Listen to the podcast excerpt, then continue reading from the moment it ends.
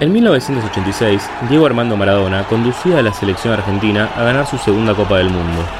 Un poco antes, Maradona salía campeón en Boca del torneo metropolitano de 1981.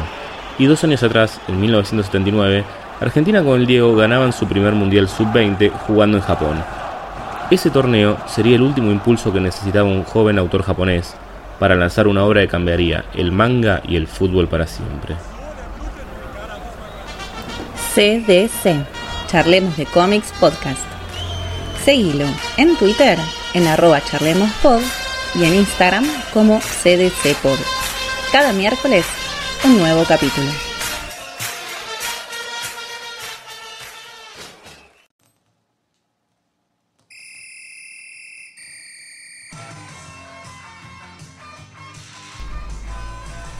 ¿Cómo andan queridos oyentes? Sean todos bienvenidos al CDC, Charlemos de Cómics. De este lado del micrófono me encuentro yo, Marcio Rosa, para hablar un poco de las lecturas viñeteras de esta semana. Hoy vamos a charlar sobre manga, y no solo sobre cualquier manga, sino de uno de mis inmensos favoritos y una de las obras más influyentes, Captain Suasa, del maestro Yoichi Takahashi. Captain Suasa, o los supercampeones acá en Latinoamérica, Oliver y Tom para Europa, o también Captain Majid para los países de Oriente Medio este manga de fútbol que brotó en un suelo totalmente hostil para este deporte. Japón, un país donde el deporte preferido de la población es el béisbol, el clásico sumo y entretenimiento deportivo como la lucha libre, el pro wrestling, el puroresu. Si bien no han habido muchos mangas de sumo, en los 60 había aparecido un autor inmenso, un guionista llamado Iki Kashiwara, y gran parte de su obra iba a estar dedicada al deporte del manga. Kashiwara, bajo el seudónimo de Asao Takamori, iba a escribir uno de los mejores mangas de la historia, Ashita no Show. Un manga de boxeo, también una de mis obras favoritas, y también de Yoichi Takahashi, así que ya habrá episodio más adelante. No solo Show fue un éxito absoluto, sino que él ya venía de hacer Star of the Giants, un manga de béisbol tremendamente popular y ni hablar de Tiger Mask, este manga brutal de pro wrestling que hasta logró crear la figura del luchador de carne y hueso en el ring, hoy teniendo ya cuatro luchadores que han portado la sagrada máscara del tigre. Kashiwara estaba con toda y él también hizo un manga de fútbol llamado Akekich no Eleven. Tuvo seis tomos, una pequeña adaptación del anime, pero fue más una obra para el que ya jugaba al fútbol que algo que permeara en la sociedad. Iki, te amo, ya volveremos a vos, pero hay que poner el foco donde corresponde ahora. Yo abrí este episodio hablando sobre Diego Armando Maradona, porque el juego del 10 iba a influenciar a Yoichi Takahashi en la creación de su asa. Takahashi ya era un hincha del fútbol, encantado por el desempeño de Argentina del 78, y era ese sentimiento lo que quería transmitirle a los niños japoneses, para que se enamoren del deporte que él tanto ama. Ahí su cabeza empezó a trabajar en la idea del manga de fútbol. Al año siguiente le tocaba a Argentina ir a Japón, pero no iba a la selección mayor, sino que se disputaba el Mundial Sub-20, también dirigida por Menotti, y en ese entonces Maradona tenía 19 años. Y verlo jugar fue ese condimento extra, esa chispa que necesitaba para terminar de diseñar a su protagonista, Subasa Osora. E incluso con Subasa ya creado, más adelante iba a haber un segundo modelo para para seguir implementando cositas. Y él se iba a basar en el futbolista japonés llamado Musashi Mitsushima, que inició su carrera profesional directamente jugando en el San Pablo en Brasil en 1984. San Pablo, club que daría inicio a la carrera profesional de Subasa más adelante del manga. Bueno, ahora sí. El manga de Capitán Subasa se comenzó a publicar en la mítica revista Shonen Jump de la editorial Shueisha y duró desde 1981 hasta 1988, recopilada en un total de 37 tomos que al día de hoy está publicando Ibrea en una edición de 21 tomos. La obra está protagonizada por Subasa Osora, un pibe de 11 años que vive con la pelota pegada a los pies y sueña con ser campeón del mundo. Subasa tiene la filosofía de que el balón es tu amigo y va a todos lados con la bocha. Empezando cuando muy de chiquito un auto se lo llevó puesto y la pelota lo salvó la vida. La historia arranca con Subasa mudándose al barrio de Nankatsu y una vez anotado en la escuela se mete al club de fútbol que son todos de madera. Y encima en rivalidad con la escuela más cheta, la Yutetsu, donde ahí está el más grande de todos, Genso Wakabayashi, Benji Prai para los amigos, arquero extraordinario y su equipo estrella. Hacen un desafío por quien se queda en la canchita de práctica y Subasa logra lo imposible metiéndole un gol a Genso. Así que se termina armando el desafío por un partido entero. Entra aquí Roberto Hongo, el ex 9 de Brasil, que por una lesión en los ojos ya no puede jugar al fútbol y ahora, como cantaba Ráfaga, se dedica al alcohol. A Roberto le había salvado la vida el padre de Suasa, capitán de barco, y lo invita a la casa. Roberto lo ve jugar a Suasa y vuelve a inspirarse por esta vez ser el entrenador del equipito de Nankatsu. Todo el manga está lleno de personajes increíblemente carismáticos, totalmente caracterizados con sus estilos de juego y los diseños de personajes son muy buenos. Tenemos a los hermanos Tachibana con el fútbol acrobático, saltos imposibles, apoyándose en las piernas del otro. A Jun Misugi, el mejor jugador de la vida, pero limitado a jugar 15 minutos por una insuficiencia cardíaca. A Ken Wakashimasu, el arquero karateca que rebota volando contra los palos del arco. Hikaru Matsuyama, el hombre de la garra y el juego en equipo. Y el rival perfecto para su asa, el tigre salvaje, Kojiro Hyugo. Sin contar también, obvio, a su mejor amigo Taro Misaki, hijo de un pintor que el laburo lo llevando por todo el mundo, así que él también aprendió a jugar al fútbol por todos lados, con gente muy variada, llegando justo para terminar de armar el equipo. Una vez consolidado, el verdadero equipo en Lankatsu arranca lo que es el primer gran arco del manga, que es el torneo nacional de primaria, donde Suasa y su equipo van a enfrentar a todos los equipos de estos otros muchachos en verdaderas batallas futbolísticas.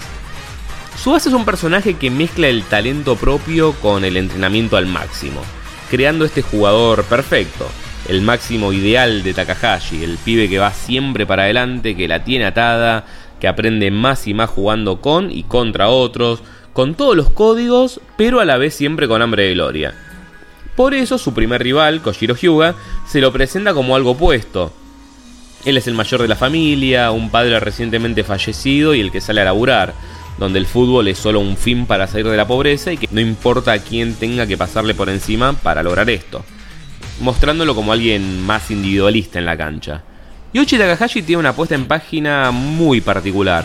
Él dibuja muchísimas páginas dobles durante los partidos, ocupando la parte principal, lo que sería la jugada crucial, las reacciones de los demás personajes, dejando un espacio para la voz del relator y hasta incluso otra toma de la jugada para ubicarla más en cancha. Un demente total un demente total. Aparte todo cargado de speedlines, es el en absoluto. Porque Takahashi entendió perfecto que el fútbol como deporte no lo podía llevar al manga en una representación más fidedigna durante los 90 minutos de partido. Así que Captain Subasa es un manga que se basa más en exaltar los highlights. Esos momentos que uno se acuerda para siempre en los partidos, sea el caño de Romana Yepes, el gol del Pupi Zanetti a Inglaterra en el 98 o, por qué no, la patada de a Xavi Alonso en la final del 2010. Es esa continuidad de grandes momentos detrás de otros lo que va conformando los partidos de Subasa. Son estas jugadas suspendidas en el tiempo donde, sumada a la apuesta de Takahashi, todos viven ese presente eterno que nos brinda a la perfección la atemporalidad del cómic propio. Y una vez creado ese highlight, vuelve a la secuencia. Es un estilo muy único, es muy destacable. Y con lo que decía antes, el fútbol es un deporte con mucha gente en cancha y Takahashi te pone los protagonistas de la viñeta y toda la espectacularidad que los rodea en este juego sagrado. También respondiendo a una época puntual de ser un manga de bien de comienzo de los 80 Takahashi hasta se presenta como un artista de, de, vanguardia a través de su arte. Yo le trazo algunas, algunas similitudes con Masami Kurumada en estos armados y uso de splash, con sus diferencias, claro. Como también Slam Dunk, me parece un manga más parecido a Dragon Ball, con sus respectivas puestas en página, las maravillas de secuencias. Un estilo quiere detener ese momento en el tiempo y los otros te lo llevan rápido en su flow. Qué cosa linda el manga. Subasa va a perder el primer partido en grupos contra el Meiwa, el equipo de Hyuga, en un enfrentamiento que a ambos le va a cambiar la cabeza sobre lo que va a ser un próximo partido que ahora por la zona solo pueden cruzarse en la final. Cabe destacar que este es el único partido que Subasa va a perder en todo el manga. Equipo que juega con Subasa gana o a lo sumo empata, pero el pibe no pierde. Y esto es algo que le va a generar muchos detractores entre los lectores porque el hijo de puta está roto. Para nivelar un poco el torneo, Genso Wakabayashi va a tener su primera en una larga lista de lesiones que va a dejar al mejor arquero de la galaxia fuera del arco para reincorporarse en la final como el Fénix. Porque si juega desde el vamos, olvídate que alguien les da competencia. Acá también van a hacer la promesa de Roberto de llevarse a jugar a Brasil a Subasa, si es que llega a salir campeón. Promesa rota. Al no querer separar a la familia de Subasa tan chico. Pero que al irse lo deja a Subasa su cuaderno con técnicas y lecciones de vida heredándole su drive shoot o el famoso tiro con efecto. Después inicia el segundo arco, que es el torneo nacional de secundaria, que es lo que va a traernos una de las cosas más características de Suasa, que son los super tiros. Como tanto marcó el Super Sentai y los mangas de pelea de la época, llegó la hora en que el fútbol también se grite en los ataques. Y vamos a tener el Drive Shot, el Falcon Shot, el Eagle Shot, el hermoso Tiger Shot, derivados en super en super barridas, todo es super, todo es super. Aparte de tener revanchas, nuevos personajes como Shito, como Soda, y tenemos algunos cruces diferentes, porque en el torneo anterior se enfrentaron Suasa y Misugi, y la otra final era Matsuyama contra Hyuga. Acá abrimos con Hyuga versus Misugi, y la semifinal se da entre el equipo de Suasa contra Matsuyama. Un fuchibol fantástico. Y como otro torneo colegial hubiera sido aburrido, Takahashi hace lo mejor de la vida y arma el seleccionado juvenil de Japón para el arco final del manga, el Junior Youth, o un mundialito amistoso sub-15, donde todos estos personajes fantásticos que hemos recorrido ahora juegan en un mismo equipo buscando posicionarse entre las élites del mundo, con lo que es la selección. Como bien le gusta al maestro Takahashi, para las selecciones rivales también inventa un montón de personajes carismáticos e inolvidables, como el arquero italiano Gino Hernández, Pierre El Cid y Luis Napoleón para Francia, el goleador perfecto alemán Karl Heinz Schneider y de pie señores, Juan Díaz, la caracterización de Maradona en la Argentina de Captain Suasa. Es genial cómo Suasa va escalando, cómo va agregando cosas, cómo le da vuelta de tuerca a los personajes y se termina creando esa selección imaginaria, pero que uno vuelve real, con cada uno ocupando su lugar y tomando o cediendo protagonismo, depende del partido. Las relaciones con los rivales que pueden ya verse gestando en capítulos anteriores o directamente desarrollarse en pleno partido. Es un manga que cada vez se pone mejor y más divertido. Parece que siempre saca algo nuevo de la galera y también siempre repite los mismos trucos si uno quiere hacer un drinking game de Subasa, está bien cada vez que haya un accidente automovilístico. Van a terminar peor que Roberto. Captain Subasa tuvo muchas secuelas. La más popular fue la primera, World Youth, que se publicó entre el 94 y el 97, donde ya estaban jugando el Mundial Sub-17, introduciendo bien los partidos de clubes y el primer paso al fútbol profesional de todos los pibes. Como manga secuela es una locura. Yo he estado invitado al podcast amigo, el Sucucho Comiquero, donde le dimos largo y tendido a charlar sobre esta obra maestra, así que pueden ir a escucharlo ahí. Y más secuelas han habido. Road to 2002, En la Liga, Golden 23, Rising Sun. Y hasta el día de hoy Subasa ya tiene más de 100 tomos publicados. Y si nadie le sacó el récord, es el manga con más personajes jamás nombrados dentro de un manga. Oda de One Piece en un momento le quiso competir y desplazarlo, pero tuvo que rendirse porque no, no llegaba más. Subasa es un manga que ha trascendido todo.